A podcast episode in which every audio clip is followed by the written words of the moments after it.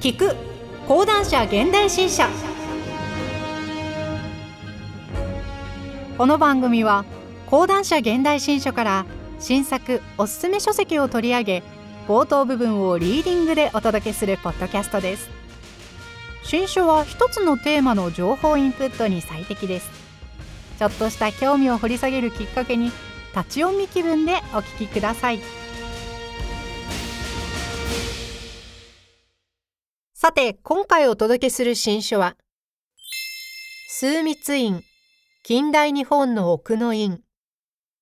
望月正史著。担当ナレーターは小野原睦美です。本書の概要。カリブ神の近代国家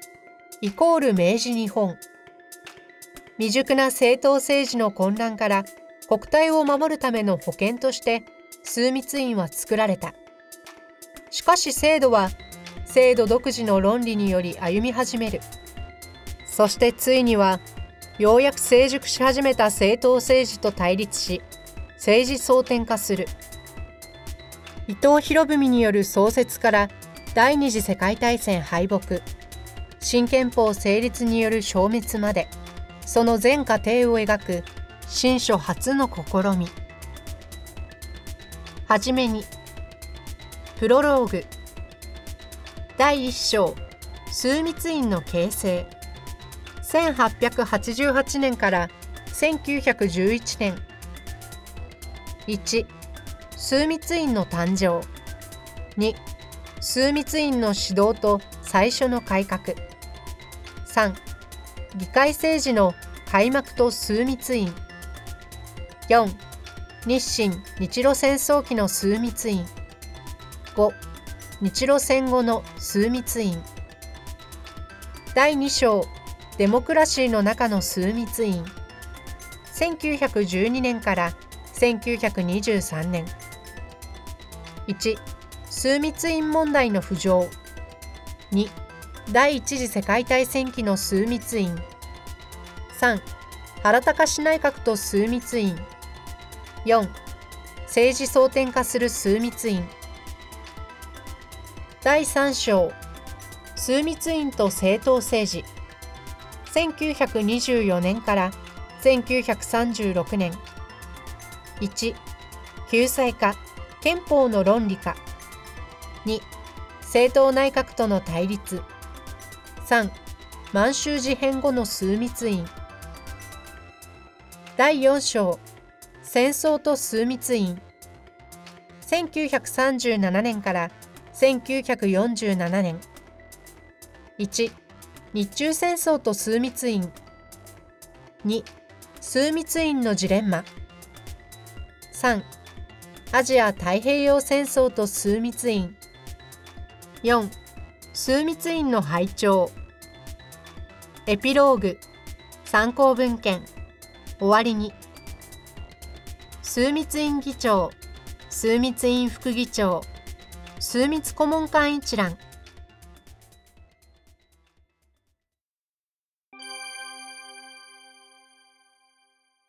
はじめに、敗戦によって大日本帝国憲法から現在の日本国憲法へと変わるが、両者の章立てを見比べると、意外と共通する部分が少なくないことに気づく。大日本帝国憲法の天皇第一章、市民権利義務。第二章、帝国議会。第三章、司法。第5章、会計、第6章は、それぞれ日本国憲法の天皇。第1章、国民の権利及び義務。第3章、国会。第4章、司法。第6章、財政。第7章に該当する。また、前者の国務大臣及び枢密顧問。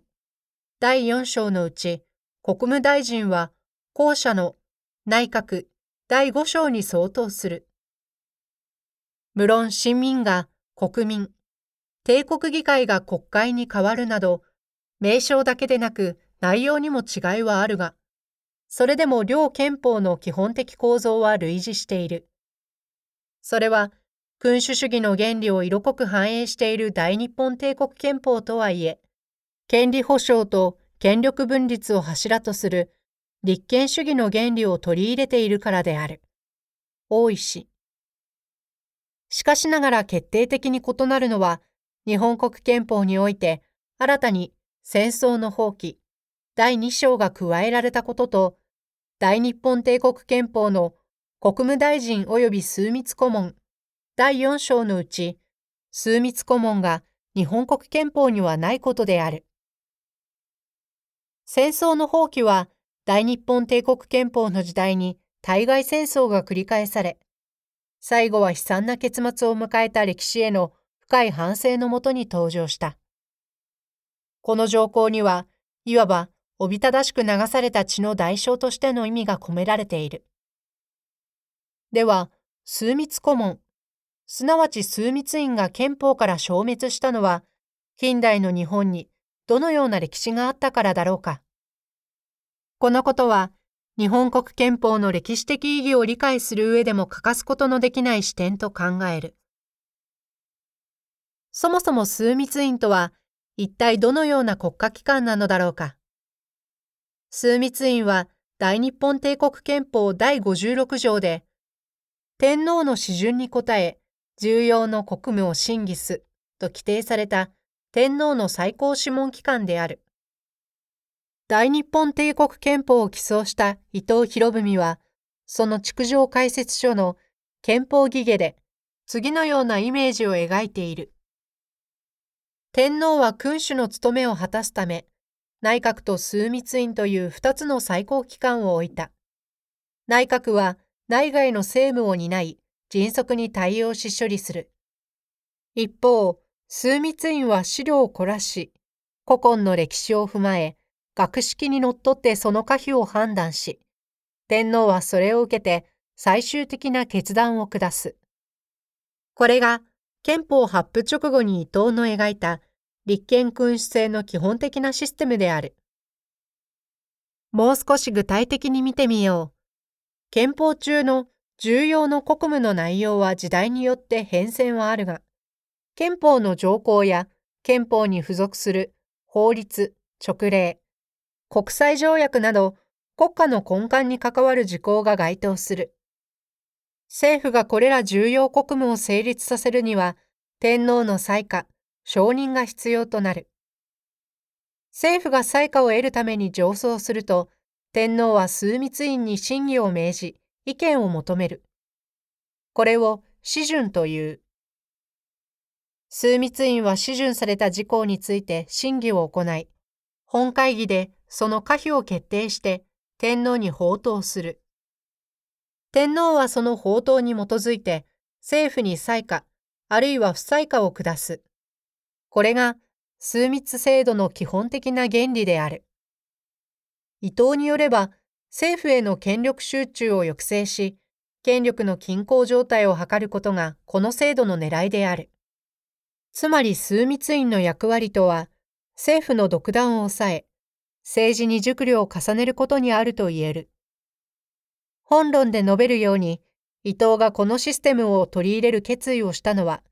憲法調査のためのヨーロッパ派遣の経験と、憲法起草時に直面した政治危機による。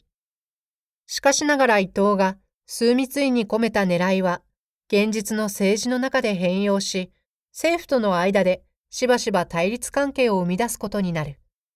枢密院制度は伊藤の期待からかけ離れ、政治的紛争の誘因となっていくのである。その最たる出来事が、県政界の若月礼二郎内閣を退陣に追い込んだ政変である。昭和が始まってまだ間もない1927年7月17日、東京朝日新聞の号外には、若月内閣ついに総辞職す。枢密院御前会議で退銀救済案を否決す。の大見出しが踊った。当時の日本は金融恐慌の真っ只中にあった。銀行の休業が相次ぎ、日本を代表する商社、鈴木商店の経営が悪化し、資金を供給していた台湾銀行が危機に陥っていた。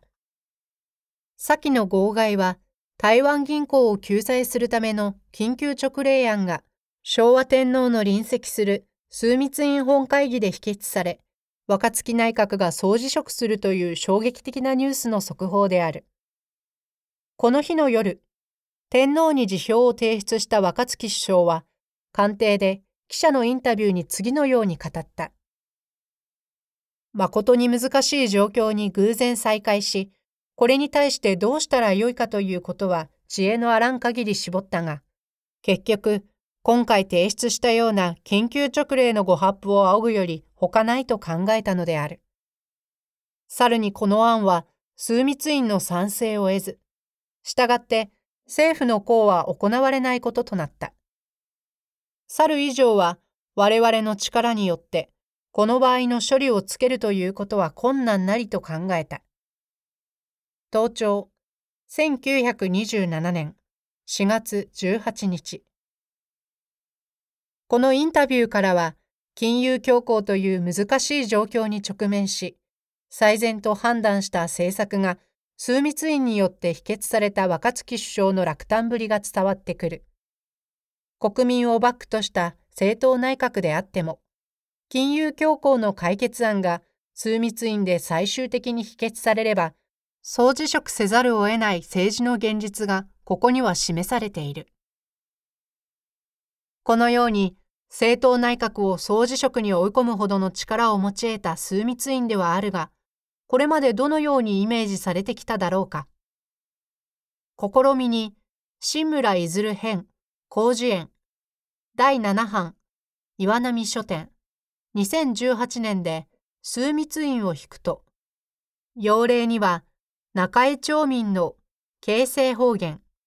1902年から。枢密院は伊藤公総理大臣たりし時の遺物なりが紹介されている。すでに枢密院は時代にそぐわない遺物と町民は言うのだが、この町民一流の表現をその時期通りにイメージするとしたら、歴史的理解は損ないかねないだろう。というのも、明治末年からの反発批判の高まりの中で、枢密院問題がクローズアップされ、昭和に入ると若槻内閣総辞職のケースをはじめ、ロンドン海軍軍縮条約問題など、政党内閣との対立が政治問題へと発展し、社会の関心を高めていくからである。そのロンドン海軍軍縮条約問題で政界が騒然とする最中の1930年9月、朝日新聞政治経済部編、枢密院問題、朝日新聞社が出版された。これは、東京朝日新聞政治経済部の3人の記者が執筆し、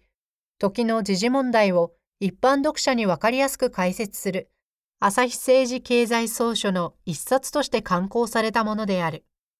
その関東の序は、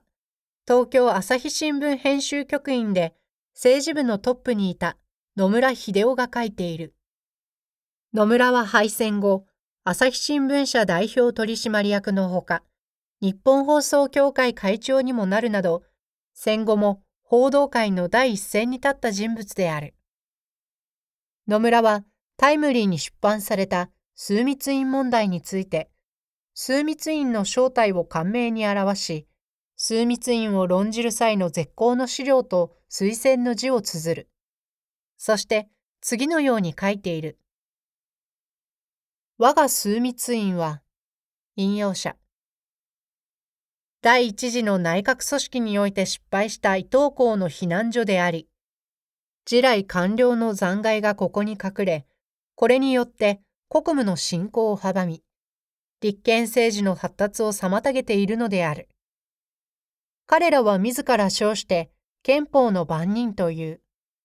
しかもその番人が平均年齢70猶予の老人ときては誠に心もとないが、その番人が終始自己の悪趣味と顔面等を発揮してはばからないどころか、さらに指針を放増して陰謀を巡らすことも少なくない。野村は、枢密院にはその誕生からして、政権を追われた伊藤がなおも権力を維持するための避難所といったうさんくささがつきまとうという。しかもその後も一線を退いた官吏たちの住処となり、立憲政治を妨害してきたとこき下ろす。さらに残骸、悪趣味、顔面、陰謀といった言葉で形容し、まるで福間伝を見るがごとくである。しかしこの数密印表は、決して野村独自の得意な見解というわけではなく、政党政治真っ盛りのこの頃、読者からの共感を得た評価であったことは間違いない。同時代的な数密印表だけではない。現在の歴史研究者にも、こうした数密印感が見られる。今日、日本の近現代を対象とする通史の中でも、最もよく読まれているものの一つが、中村隆房氏の昭和史であろう。おさらぎ二郎賞をも受賞した名著で高く評価されている歴史書だが、前述の若月内閣の総辞職については、次のように書かれている。枢密院は、声優会と結託して、緊急直令案を否決した。枢密院の平沼喜一郎、伊藤美代次らは、直接南京事件を議題にして政府を追及することができなかった鬱憤を晴らした上、緊急直令を否決して若月内閣を倒したのである。中村一この記述からは、野党声優会と結託する党派制に加え、鬱憤を晴らすための政局を意のままに籠絡するかのような枢密院が印象づけられる。町民の言う異物という形容とは対照的に、党派性と陰謀によって政局を操るイメージが枢密院にはつきまとう。しかし、本論で論じるように、結託したはずの声優会の田中義一内閣も、枢密院の対応に苦慮するという一時だけをとっても、こうしたイメージでは枢密院を捉えきれないのは明らかである。若月内閣を総辞職に追い込んだ時の枢密院のトップは倉富雄三郎である。倉富は司法省入省以来、一貫して司法官の道を歩み、放送会の行為交換を歴任した経歴を持つ。倉富の枢密院在職は14年に及び、その間枢密院議長を8年務めている。これは歴代枢密院議長の中でも、元老山形有朋に次ぐ在職期間の長さを誇る。倉富は1934年に枢密院議長を辞任するが、その3年後、骨外始末と題する式を子孫のためにまとめた。ロンドン海軍軍縮条約を自己の意に反し、枢密院議長として締結へ導いたことの後悔が執筆の動機となっているが、この中で倉富は若月内閣の総辞職について以下のように解雇している。ヨガ、枢密院議長、引用者、就任以来、院と政府と所見をことにしたること、一二回にとどまらざりしも、院議は常に生を辞し、あるいは政府をして議案を改めしめ、あるいは政府が改案を外縁ぜざるため、原案に反対する議決を成したることあり、枢密院の反対により内閣の辞職を放棄したるときは、内閣の党与たる政党員、及びその機関たる新聞紙は合々として枢密院の議決を非難したるも、筆記をためにすることありたるものにして、一般の世論は全時是非を鑑別するに至れり。ここで倉富が言っているのは次のようなことである。枢密院議長に就任以来、枢密院と政府の所見が異なったことは一、二回にとどまらないが、枢密院の議論には常に正当性がある。そのため政府に議案を改めさせたり、政府が改案を認めない場合は、原案に反対の議決をしたこともある。枢密院の反対によって内閣総辞職を招いたときは、与党の党員や機関新聞が合々と枢密院の決定を非難したが、これはためにするもので、一般の世論はだんだんと是非を見分けるようになっていった。要するに倉富からすれば、政府に議案を修正させたり、修正に応じない場合は、否決したりしたとしても、その判断の正当性には自信がある。院議は、常に生を自死という言葉には、枢密院としての自負が垣間見える。そうしてみると、たとえ政府や世論の意向とは違っても、枢密院の判断には、鬱憤話とは違った合理的な説明があるのではないか。枢密院の審議内容を継続的に検討してみれば、その判断の特徴と傾向が導き出せるのではないか。それらを歴史の文脈の中に位置づけて、初めて枢密院の歴史的意義を問うことが可能になるのではないか。本書は、このような問題関心のもとに、枢密院の誕生から拝聴までの60年の軌跡をたどり、これまでほとんど研究されることのなかったその全体像を検証し、近代日本の歴史の中に枢密院を位置づけることを目指すものである。もっとも、いわゆる前史や通史が対象を過不足なく描くものであるとするならば、本書が目指すのはそれではない。例えば、摂政の設置や皇室典範の改正など、皇室制度に関わる事項の審議も枢密院の権能に属すが、本書とは別の角度から捉える必要があるため、考察の対象とはしていない。以上を踏まえ、本書では次の2つの資格から枢密院の歴史を検討していく。第一の資格は、枢密院の審議をたどり、時代ごとの争点を追うことである。反発支配から政党政治へ、さらに戦争の時代へと移り変わる近代の日本において、枢密院の審議傾向も時代ごとに違いが出てくる。歴史を継続的に追う中から政治の争点を抽出することが第一の資格である。先の資格が歴史の縦軸とするならば、同時代の政治状況という横軸に枢密院を位置づけることが第二の資格である。天皇や政府のみならず、帝国議会、政党、陸海軍、元老、世論といったファクターと枢密院の関係を政治状況の中で把握し、その位相を考察する。本書はこの二つの資格から枢密院が近代の日本において占める意味を明らかにしていく。天皇からの指準に枢密院はどのような判断を下したのか、その理由は何か、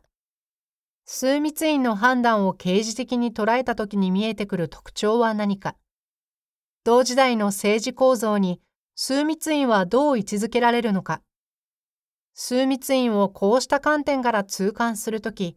一体どのような近代日本の歴史が見えてくるだろうか？最後に、枢密院の記録について触れておきたい。天皇臨席の下で開催される枢密院本会議の議事録は、帝国議会の議事録などとは違い、大日本帝国憲法の時代は一切公表されなかった。枢密院の審議は機密であり、最後の枢密院書記官長となった諸橋昇の言葉で言えば、その資料は彦深くに収蔵され、他県を許されなかった。諸橋一国民が枢密院の審議内容を知るのは、あくまでも政府や枢密院の関係者からリークされた新聞情報によるしかなかったのである。こうした公開の状態は戦後も続き、ようやく枢密院の記録の一般公開が実現するのは、枢密院拝聴から30年近く経った1974年のことである。坂本国。これにより、初めて枢密院の審議の全貌が明らかとなった。現在、枢密院の記録は、国立公文書館で所蔵、公開され、国立公文書館アジア歴史資料センターのデジタルアーカイブを通じてインターネット上で閲覧できる。本書は、枢密院本会議の議事録である会議筆記をメインに、委員会録や議事など、枢密院の記録を主として扱い、その歴史を描いていくものである。